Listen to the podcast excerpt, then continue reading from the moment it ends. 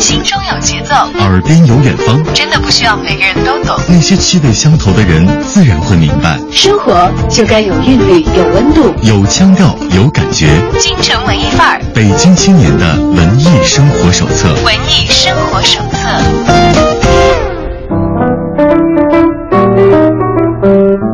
在京城文艺范儿遇到有意思的小伙伴，欢迎大家此刻把耳朵停留在 FM 一零六点六文艺之声的电波另一端。下午好，我是小昭。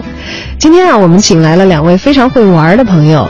听到他们的大名，你可能会大呼一声：“哎呀，这是取着玩的网名吧？”但其实不是。我们欢迎张笑银和月亮两位来到我们的直播间。嗯，大家好，大家好。呃，大家刚才听到第一个声音是张笑银的，第二个声音是月亮的。这二位呢，我可以介绍他们同样来自积木公社，而积木公社是一个怎样的团体，还得要你们自己来介绍一下了。月亮来说说。我是月亮，我来自积木公社。呃，积木公社呢，是我们四个伙伴一块儿在一块儿，就是因为兴趣，然后做的一个一个组织。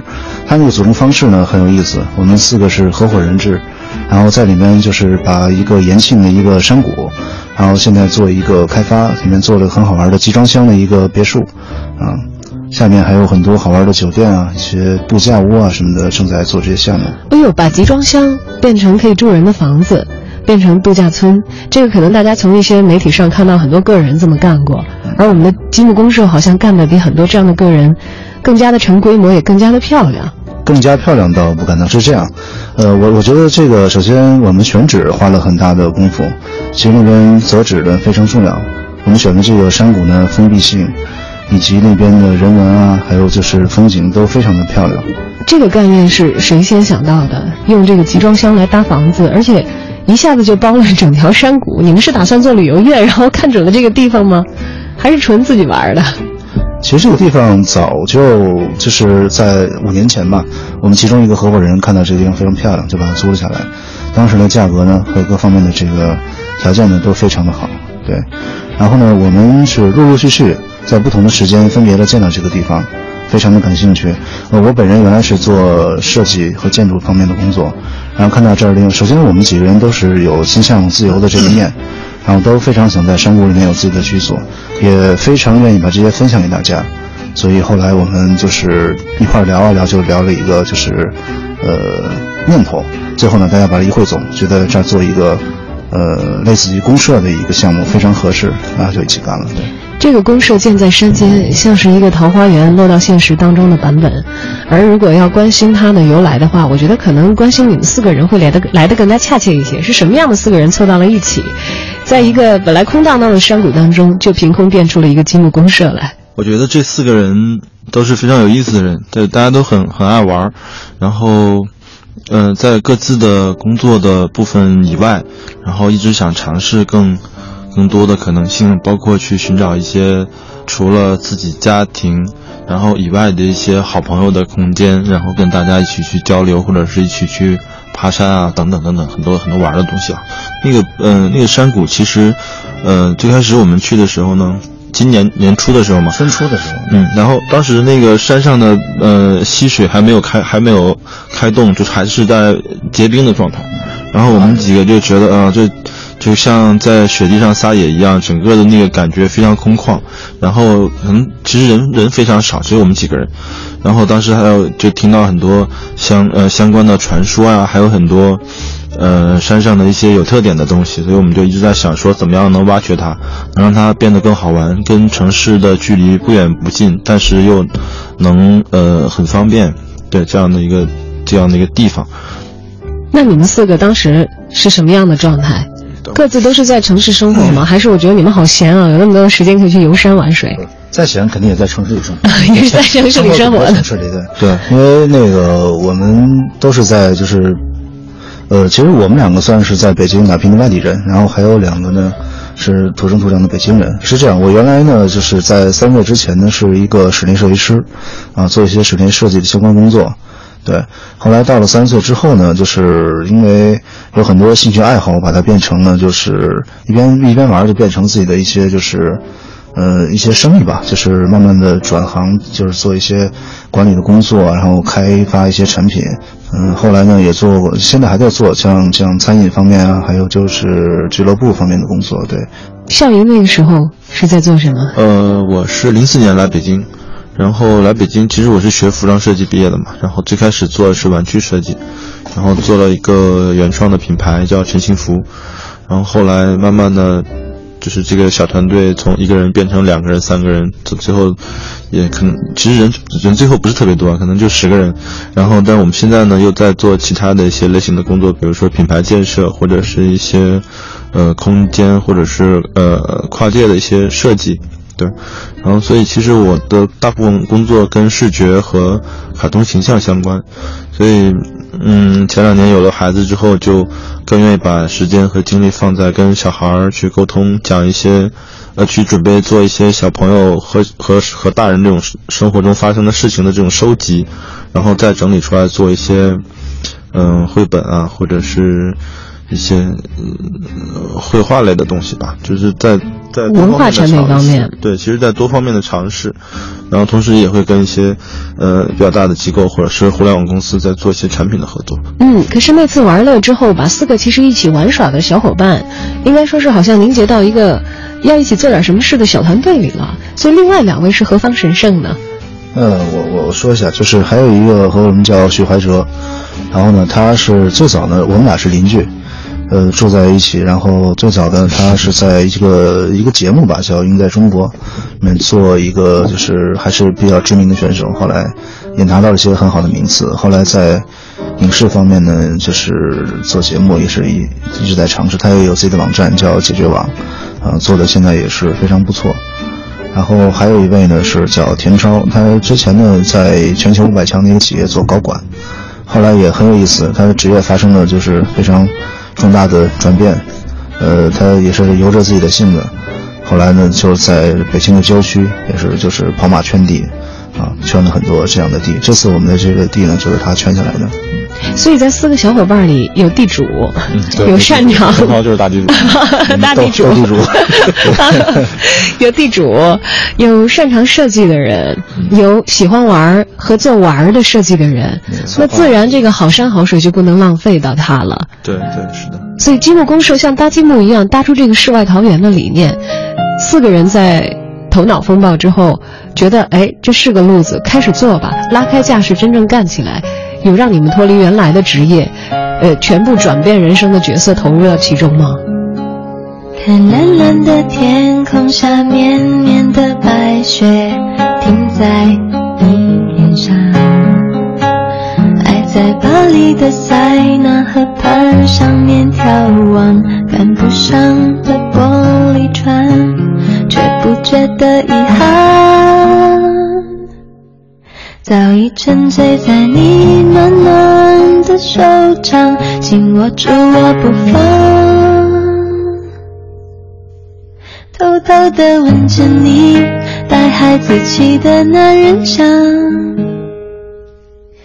呜，我喜欢就这样靠在你胸膛。呜，我喜欢没有时间，没有方向。我喜欢像这样爱的好自然，不用管别人投什么眼光，随你带着我四处的游荡。我喜欢一醒来有你在身旁，我喜欢赖在床上看你喝汤。我喜欢你的手放在我肩膀，像是担心我会消失一样，为我每一寸消瘦而感伤，好像就这样有你在身旁，一直到天长。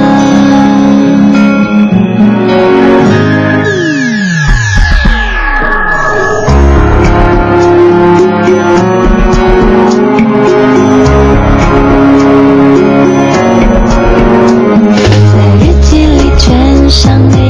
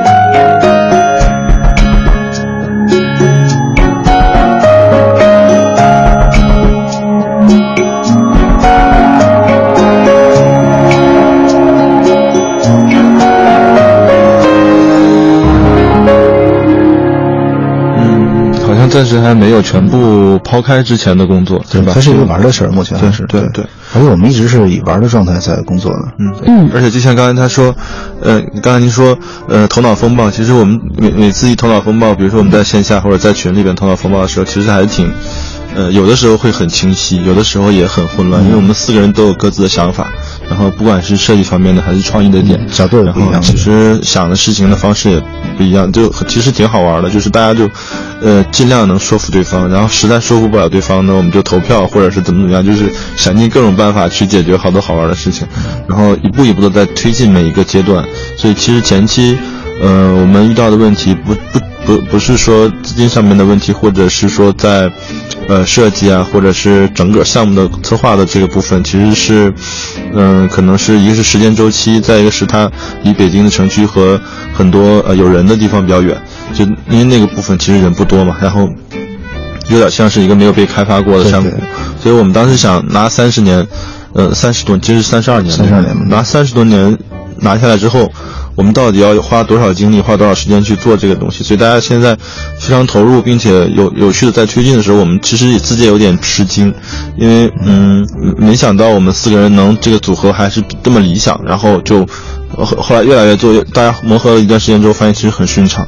嗯磨合期完成了以后，发现了完成以后还是对对对对对过程还是啊、有有有相对有有 有一些痛苦在其中的啊。磨合顺畅完成了以后，就开始实际的搭建工作了。但集装箱这个点子是谁出的主意？这个其实我觉得谁出的主意呢？反正是这样，我肯定是被许怀哲就是拉进来的。在之前呢，就是应该是有有有一个这样的就是初步的一个想法，对，先建立一个小群，啊，慢慢这样讨论出来的。集装箱呢，是因为我是这个这个设计专业的，在上学的时候，大学的时候就有这个想法。啊，那会儿有很多国外的一些先进资料，包括自己的想法，也是在野外能做这样的东西。那么在我做设计师的时候呢，没有实现这些，那么心里也是一直有这个想法啊，所以我觉得应该叫不谋而合，是吧？嗯对，于是积木公社就这么搭起来了。那到现在，积木公社是一个怎样的状况？已经开始大宴宾朋，大举的有城市里来的小伙伴们进驻了吗？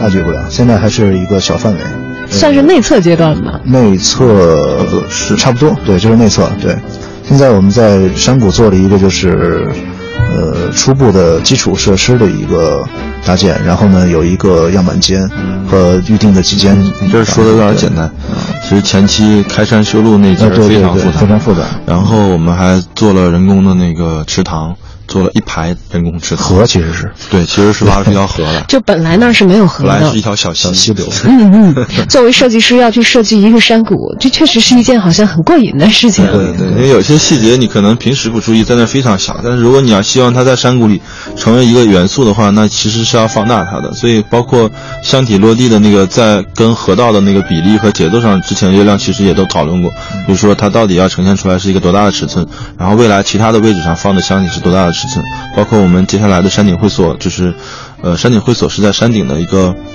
呃，非常很开阔就景观非常漂亮的那个，我们当时站上去的时候是，就是我们已经决定把箱体落在某一个位置上，然后我们在整个山谷里边呃巡视吧，巡视的时候呢，我们就爬到了那个半山腰的位置，然后上去之后，我们说，哎，怎么这里居然还有一个这么好的位置，我们不知道呢？然后我们就就才决定说，那我们做完那个第一个箱体之后，我们就开始做山顶会所。所以山顶上有会所，山谷里头有箱体。对山上的山顶会所也跟底下的箱体一样，都是用集装箱这样的积木的基本元素来完成吗？是它其实不不是仅仅局限于集装箱这样的形式，是因为我们这个这次在这个山谷里面，我觉得这个形式作为居住，呃，从各方面条件都非比较合适。对，如果做会所呢，可能就不一定是集装箱的形式，可能是其他的形式。对，但是我觉得理念是差不多的。因为这个山谷里好在，我觉得山谷里做东西它特别好玩的一点是，所有东西都是活的，包括你把房子建成落在那里以后，呃，它的所有的草啊、河道都都都在就是自自己在生长。河会慢慢的流，草可能会爬上房。呃，对，草爬上房倒不至于，它会长得很高，啊、会比你预计的要高很多，景色和面貌都会，对对对，之前挖那个池塘的时候，非常有生机就破坏掉了一点点，就是因为水边的那些破坏掉。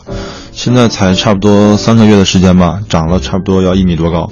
然后我们当时就觉得哇，长得太快了，就是而且长得很很饱满，颜色也很漂亮。就是你我们在集装箱的那个房间推开门出来之后，你看到的全都是绿色的，然后还有水声，就是哗哗哗，这个像哎呦，那会不会让有一些人，尤其是你们自己参与这个项目的初创的这些人，真的是有隐居山林、退居山林的这样的想法和概念从脑袋里田超已经在钻出来？隐居了，对真的好几 好几天没有见着他了。是吗？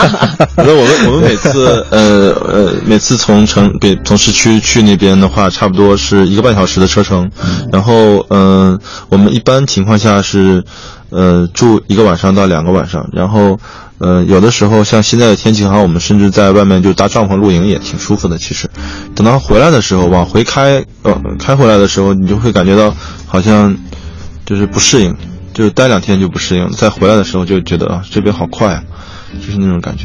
一下子节奏变得有有一点点像山民的那样的感觉了，对对对自己也更加向往那个充满自然律动的地方最。近几个月，每次每次去的时候，我讲点好玩的事啊。就最近每每次去的话，就是，呃，山上有杏儿，然后有李子，然后接下来会有核桃，还有栗子，还有还有枣，然后还有梨，嗯、苹果是肯定有的，然后还有还有蛇，哇，一年四季不闲着。还有小松鼠，，它山活的，还有兔子山空对一直还有野鸭、野鸡、小乌龟，还有小蝌蚪、小青蛙，反正就是有太多好玩的东西。就是我我因为我有小孩嘛，然后我带小孩去，就是小朋友就很开心，就玩疯了，就一天感觉他都不会累。平时在家这边你就去游乐场，也就是玩两个小时嘛。哇，所以这个样子让大家的这个生活有处安放，而生机也在不断的反哺着我们的内心的时候，我相信可能在那儿待着什么都不做都是挺好的。但是我绝不相信四个这个项目的创始人，包括执行者，凑到一起或者在那儿待着的时候是什么事儿都不干的。所以在那儿你们干的最多的事情是什么？呃，如果人多的话，我觉得最多事情应该是就是大家讨论，对，就是想想这事儿怎么玩儿更合适。讨论里头一般谁是话最多的人？是还是对呀、对，应该是的。他一般都说一些什么？他会出好多点子，那你看，特别好玩的一个是，我们在比方说讨论很激烈的时候，有的时候你因为大家就跟开会一样，你总得有一个就是你提出来问题，肯定要有一个解决方式。对他不会是浪费大家时间的。因为我们四个呢背景都不同，所以呢各自都会有自己的观点。但特别好玩的是，到最后我觉得田超这个位置非常的就是，嗯，就是他最后能给大家就是找见一条路，是我们都比较满意，而且就是觉得能够这么去走的。那负责脑洞大开的几位呢？因为像你脑洞开起来的时候也是，呃，脑洞开起来其实一直在转，一直在转，然后想很多可能性，然后也是供大家参考的想法多一些，然后大家会，嗯、再帮我收收一收，整理整理。没错基本上是这样。就刚才咱们说到头脑风暴，你肯定先得把这个脑子先先打开，肯定是如果你不开的话，就那么几条的话，这个也很难进行择择优，你也得先先有几条出来才行。对，哎，所以我特别想知道，你们最初在大家一起开脑洞的时候，都开到了哪些边界？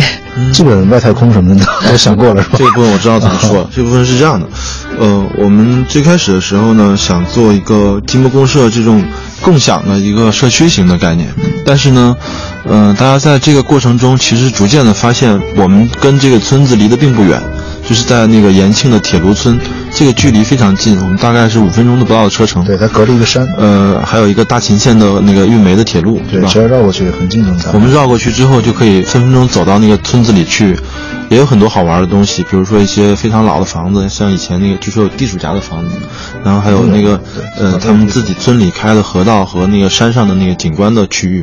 呃，刚好说到景观的区域，其实就是因为我们在这个过程中发现了还有其他的区域，同时也是我们那个呃就是田超的那个控势力范围。对对然后我们就说，那这个区域我们其实应该继续利用，绝对不是说我们只做了一个，呃，共享型的私密的社区就就完事儿了，因为一定有很多人不会说把，呃，一大笔钱或者说相对多一些的钱就放到积木公社里面来去做一个集装箱的项目的参与就完事儿了。他希望能有更多的空间的话，或者说他不想拿特别多的钱，可能拿一小部分钱，是不是也可以参与到这个里边来？嗯就我们我们就在最近在想说，如果我们外面的那个区域景观又好，然后我们又能放集装箱的箱体，是不是可以做一个众筹的概念，让大家去众筹那个箱体的一段时间，然后这样的话，其实很多甚至是刚毕业的年轻人，他们愿意有一个度假休息的地方，是都可以把那个时间自己众筹过来，然后每年去一次啊，或者是去带朋友去玩一玩什么的。那旁边我们，呃，还设置了那个崖降，对吧？嗯，有一个得天独厚的一个山峰，对叫双秀峰，是崖降的那个极地极地冒险的一个区域，我们准备就开发它，然后旁同时我们还要再准备做那个，呃，就是铁炉村的那个农夫市集，然后把周围几个村子的对，然后同时还有文创的概念，就是，呃，那个我们还有那个学校，就是村里有一个学校，那个房子已经很旧了，然后我们准备把它改造酷一点，做成那个，就是。呃，旧物仓的概念就是，比如说有一些民用的那些老家具啊，或者是老百姓已经不用的，因为他们可能都已经搬到新的房子里去了。但是老房子拆掉之后，我们其实最近也在花时间花一些钱去收集这些东西，就是我们想把它也不一定就盈利吧，因为这个东西其实都卖掉也没多少钱，只是想整理起来好看就很酷，然后摆在那个学校的那个房间里边，一每每个类别每个类别想去整理这个，它周围很多村子。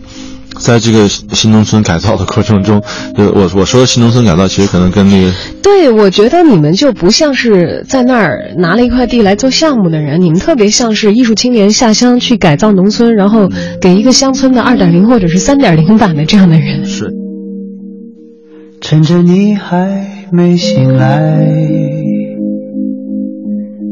我已悄悄地离开，迎着第一缕风，穿过最后的雾霭。他们也许认为你疯狂，就像你认为他们太过平常。如果可以选择，你愿意变成谁？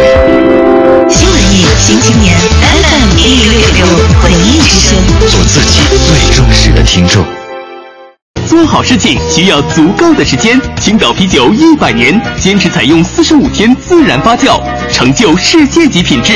用心在做，成功在握。青岛啤酒，青岛啤酒畅享欢聚时刻。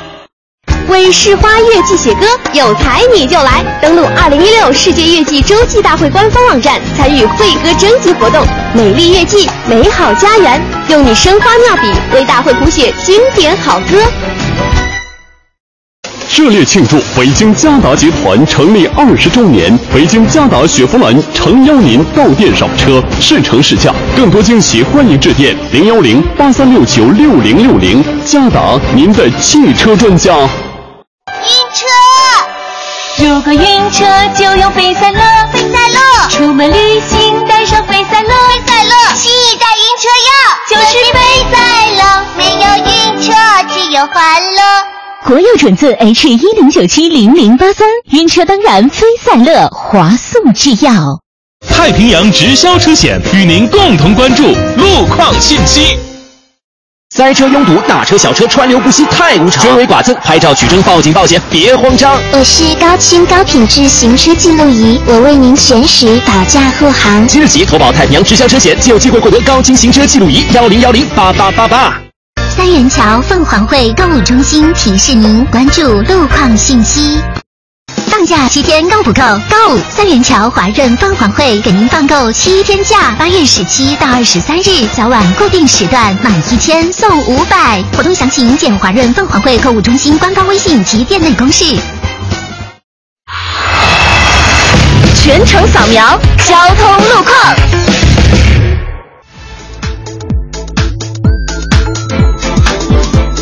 这时段欢迎通过文艺之声来了解路况信息。南二环的开阳桥到景泰桥西向东的方向车多行驶缓慢；西三环苏州桥到莲花桥北向南，以及南三环刘家窑桥到十里河桥西向东车多行驶缓慢。东北四环的万和桥到姚洼湖桥内环方向车辆出现断续排队。高速方面，京承高速五环到四环进京方向拥堵。今天下午到夜间晴转阴，最高气温三十五摄氏度，最低气温二十四摄氏度。目前的实时空气污染指数为一百三十八，空气质量良，适合进行长时间的居室通风。下午天气依然炎热，提醒大家及时给身体补充水分，多吃新鲜的蔬菜水果。外出时请注意提前做好防暑防晒工作。网上出租太快了，房天下帮你出租，一年房租一天到手，一年房租一天到手。搜房网房天下房点 com，网上租房有低价啦！房天下租房中介费全免，中介费全免，中介费全免。搜房网房天下房点 com。我是程序员，我希望它更轻松一点。我是白领，我希望它更安全一点。我是奶爸，我希望它更多一点。我是千亿理财，满足你的每一点。现在微信关注千亿理财即可获得两千一百八十八体验金。合作过的都说好，说好。文艺之声，一个越来越好的平台，现诚招广告代理，咨询电话：幺八六幺零幺零八五八六。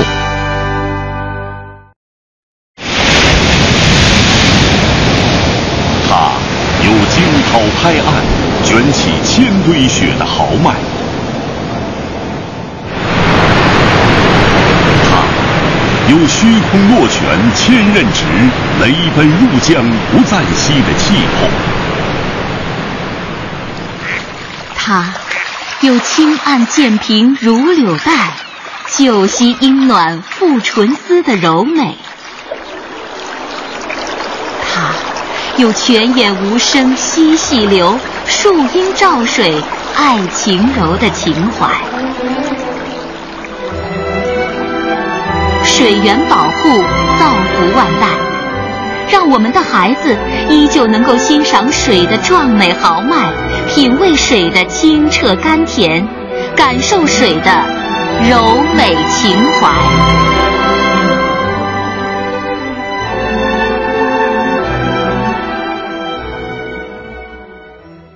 讲文明树新风公益广告。心中有节奏，耳边有远方，真的不需要每个人都懂。那些气味相投的人，自然会明白。生活就该有韵律，有温度，有腔调，有感觉。京城文艺范儿，北京青年的文艺生活手册。文艺生活手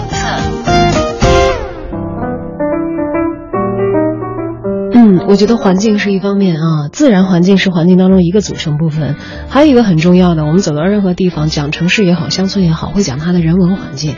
而我们讲到我们的积木公社其实是和一个村庄比邻而居的，离的距离其实并不是很远。要这么看来的话，我们那些乡亲们、那些街坊们，他们对于你们这样一群。外来的，跟他们穿着打扮不太一样，可能想法做事也不太一样的人的到来，成为他们的邻居，是一种什么样的态度？我觉得应该会充满好奇吧，至少。当地人呢，我觉得民风非常好，那边人就是笑起来都很真诚。对，这个是。而且最近收家具的这个状况 有有一个非常有意思的地方，就是月亮去有时候跟村民打交道说家具的时候，逐渐的把这个周边的。方言已经学会了吗？不是，不是方言，把周边的这个这个老家具的价格带动起来了，是不是？在村里面还引起了不小的这个轰动。嗯嗯，对。你说家具是一个什么路子？呃，当地呢是正在做一些拆迁改造的这个工程，就是把农民的房子做翻新，然后呢有很多的旧的，其实很就是让你看上去让你很感动的一些东西，就会他们就会当做垃圾或者就是就拆了，就不知道往哪放了嘛。因为农民们讲他房子都是有限的，大家搬新居的时候一般都不会把这些东西带进去，但其实恰恰是这些东西上面留了很多年代的记忆，我们想把这些东西保留下来，所以我们就去收嘛。嗯嗯，他们会看到，哎，怎么会有人收这些东西呢？就是啊，价格肯定会 一次比一次。你收到哪些是让你特别惊喜的？但是人家是以卖破烂的价格给你的。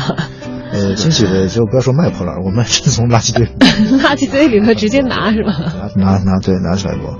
那边有一些家具的那个尺度呢，是就是原来就是你看到跟现在家具不一样，很多很低矮的东西，就是很适合坐在户外，然后几个人就是聊天用的一些家具。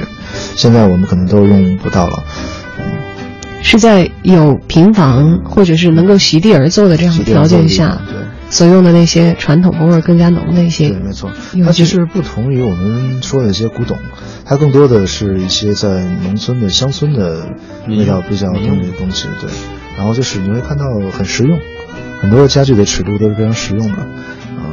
一个柜子，它有很多的抽屉，然后有一些门，门呢上面还有一些拉的一些帘儿，现在都已经摒弃不用做了，但其实很有意思，都能反映出当时人们所想所做的一些东西。嗯，想想其实在这个山谷里可干的事情挺多的。刚才讲到了，又有一些惊险刺激，大家可以参与的新的牙匠的项目，可以满足冒险的心理非常旺盛的这样的一些人，可能青年的男孩子，而有着亲子需求的家庭，其实可以一家三口或者是多口来到山谷。完成一些采摘啊，或者是其他的一些亲子活动，或者有兴趣把主要的目标放在有机食品，对，或者天然的食品采购的 这个重点上的这些朋友们，可以在我们的集上淘到很多非常天然的山货。而我们在笑云的手机上看到了一张蘑菇图，简直太棒了！这些蘑菇你都认得吗？他一个都吃过吧？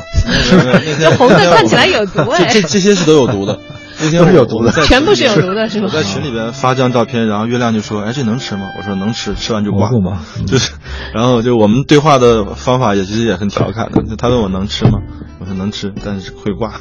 哎，所以这个东西是你专门做的功课是吧？山里哪些不能吃的蘑菇？是的，因为很快就会有能吃的蘑菇，马上就要就要有了。所以现在不能吃的这些，但是我们也收集起来作为标本，然后用很多东西去装饰它。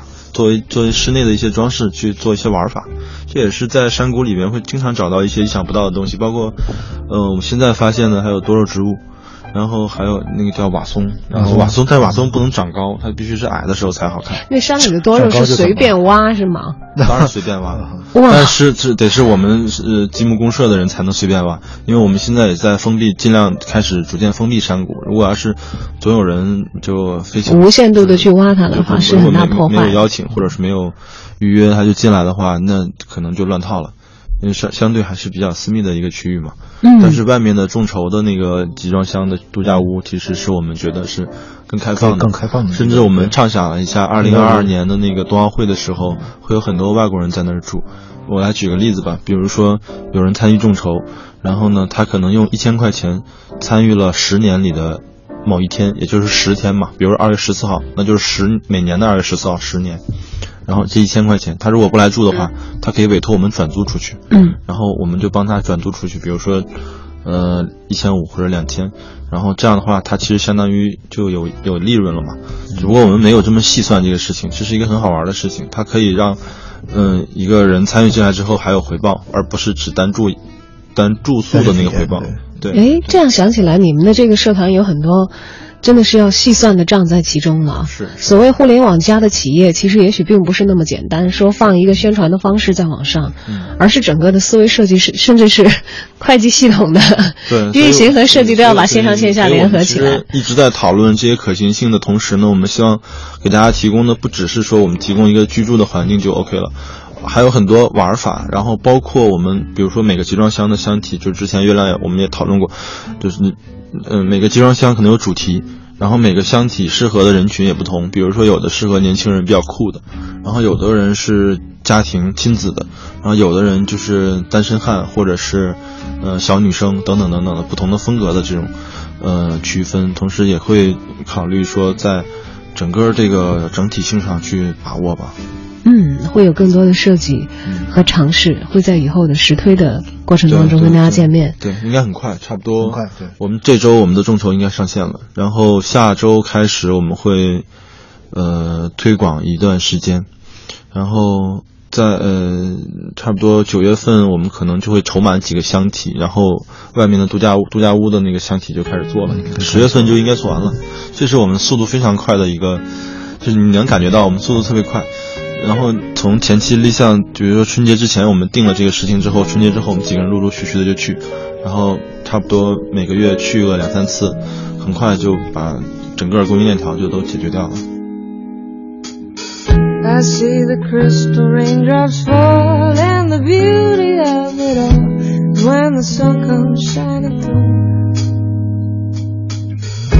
make those rainbows in my mind. When I think of you sometime, I wanna spend some time with you.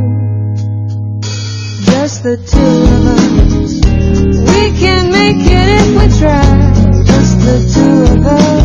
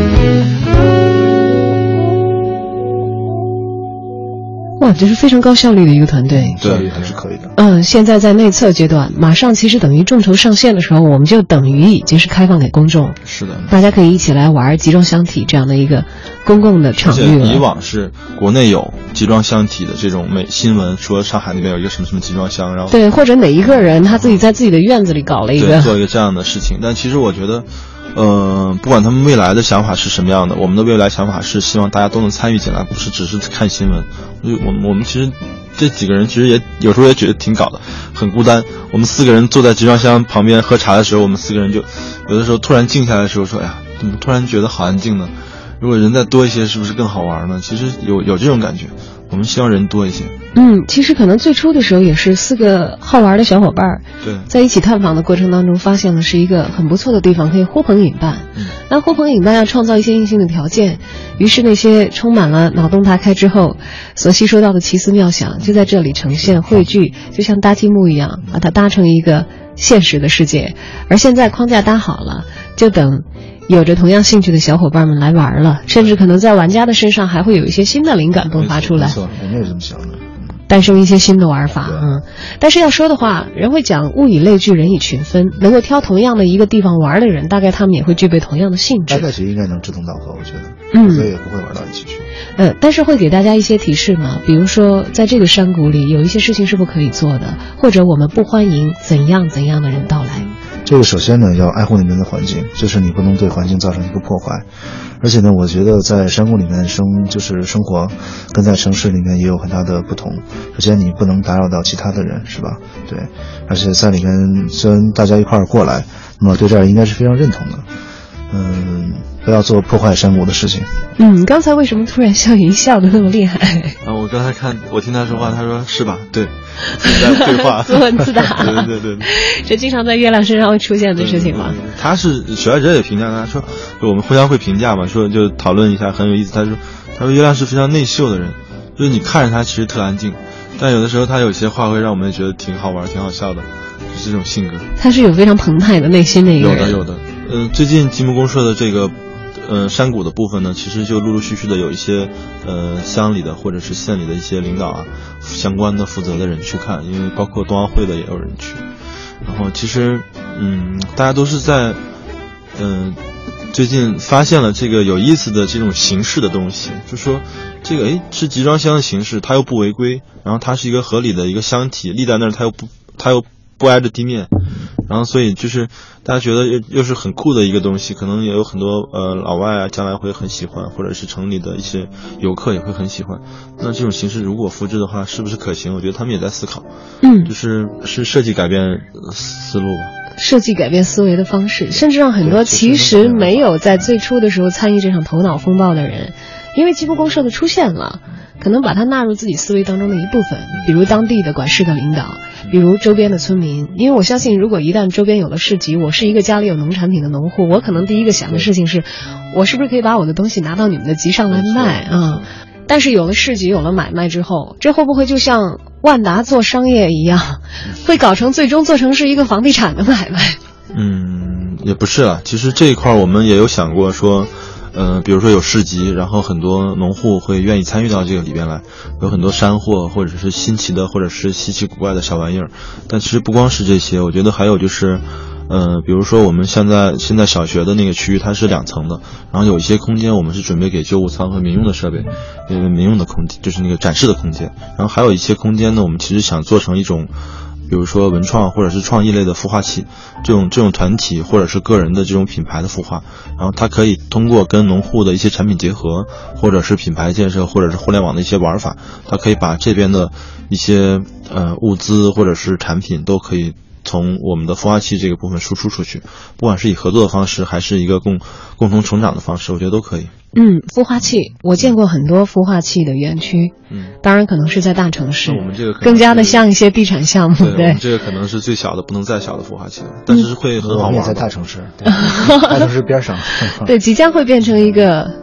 充满希望和生机的一个区域，对，也许它不足够大，但是我们对它有足够的好奇心，而且对它的未来有足够强烈的憧憬。但是那个可能跟在城里常规我们所看到的孵化器也好，这个文创的园区也好，我觉得还是有一个非常不一样的地方。它既然在山区。那它肯定意味着淘宝不包邮，它的物流并不是那样的便利的。这个其实对于孵化器来说的话，不算是一个优势。虽然它好山好水好风光。嗯，这个部分我们其实也想过，如果有一些，呃，做物流的愿意去做，在那儿去做一个基站的话，其实对于我们来说会特别需要时间。对，但我觉得是能够实现。嗯，而且那边不光是有我们，还有很多村民。呃，那边人多起来以后，我觉得各方面的配运就是配套应该都会完慢慢完善。嗯。生长的力量大概就是如此。在一颗种子在地下的时候，你无法想见它破土而出，照见阳光，指向蓝天之后会长出一片怎样的风貌。但是只要你有灌溉的心，而且让这颗种子时刻的充满生命力，卯足了劲。孕育它，呵护它，我相信在春天来临的时候，它自然会给你一片绿色的惊喜。那么今天呢，在节目的时间当中，其实我们跟两位谈了很多正经的事情，这也算是目前的互联网加创业热潮当中啊，这四位一起玩的朋友一起团的干的一个正经事儿。但我觉得，在我个人的观念里头，正经的事儿和玩的事儿的区别在哪儿呢？在于正经事儿，你可能总是期待它有一个良性的成长，然后有一个可预见的产出，最好这个产出还是超过预期的。但是玩的事儿呢，似乎意味着不求回报的无限制的往里头砸钱，所以到最后积木公社这个事情，其实越干越像正经事儿了啊。嗯，你们的态度也已经转变成为像我认为说的干正事儿的那个样子了吗？是有这个。他首先我觉得就是一边玩一边干正，就是干玩正经的事儿。怎么说呢？就是呃，没有把它，它虽然是一个很好玩的事儿，我们也是以玩的心态在做，但没有把它当做不正经的事儿。对，开不，你不用着急否认这个事情。是这样的，开始的时候我们确实没有想说这是一个特别那个伟大的或者是宏大的一个目标，就是希望把它做成一个特别有意思的事儿。说我们就弄一个集装箱的房子，一定很好玩。然后月亮有想法，然后大家一块儿去解决很多，呃，不管是内部的、外部的问题，就把它做出来。做出来之后呢，我们。发现这山谷太大了，一个山谷能放很多个箱子，然后有就包括现在我们那个呃整个山谷有一个人在维护，就是老黄，万能的老黄，万能老大爷。对，然后老黄能解决各种问题，他在那儿维护的时候自己就占了俩箱体，然后所以其实山谷里面还还有太多空间可以开发。同时我们在这个过程中又发现了山顶的会所的位置以及。呃，山谷外面铁路村的那个很多区域的时候，你会发现这个事情基于我们之前每个人的经验加在一起的时候，是有一个，呃，更更大的空间可以玩的，可以做的，所以我们才把很多更好玩的或者是很新鲜的内容就都放进去了。嗯，所以玩和正经这两条路还是会继续并行的。是的，是的，嗯，对，就是并行。虽然最初看见的是一个冰封的、景色绝美的山谷，但是在深入的挖掘和建设的过程当中，发现了它有四季的果实，发现了它有河流，以及经我们的改造，会有一条美丽的溪流，穿过我们所为大家打造的新的农村的院落。而未来这个充满活力的山谷，还将以灌注了更多的人的精力和愿望的方式。往前继续的发展，而它究竟会是什么样子？我相信感兴趣的朋友一定会按耐不住前去一看，而且不仅仅是前去一看。刚才你们说到众筹来着，嗯，对，希望大家参与进来，最好是能有很多人参与进来吧。我觉得这是一个很好玩的项目。嗯，那大家在哪里可以看到它的具体信息呢？我们有一个微信号，就是积木公社的那个拼音，全拼搜到我们的那个积木公社全拼微信。然后我们的众筹准备在解决网上面做一个众筹的模块，最近正在。正在呃正在建后台，然后应该是下周就开始正式推了，然后陆续续的会有一些比较个性的朋友，或者是比较有识别性的朋友，他们包括一些艺人什么的，他们会参与进来，把这个众筹的部分作为个人的一个单独的箱体去众筹，然后每个人负责一个箱子，每个人去众筹一个箱子，这样玩。未来的玩法会越来越多了，当然也会有更多的不可预知。那么这个不可预知，期待着所有把自己的关注和能量。再次倾注到积木公社这个共同一起玩的大圈子里来的每一位朋友，今天也非常的感谢月亮和笑英来到我们的节目当中。回头得空还要经常的来文艺之声，跟京城文艺范儿的小伙伴们说一说积木公社的那些事。我们也是正在进行中的，欢迎大家一块儿去玩吧。所有的故事从夏天开始，谈起梦中人。写在怀港，什么是理想？什么是忧伤？都飞出窗外，随着风飘荡。是谁的青春期如此的漫长？或许有悲剧，或许还迷茫。这喧闹的歌声，唱不尽过往，直到喉咙沙哑，直到精疲力尽。哦，一样的画面，一样的情景，怎么都说不清。吹散，弥漫在空气，这是我们。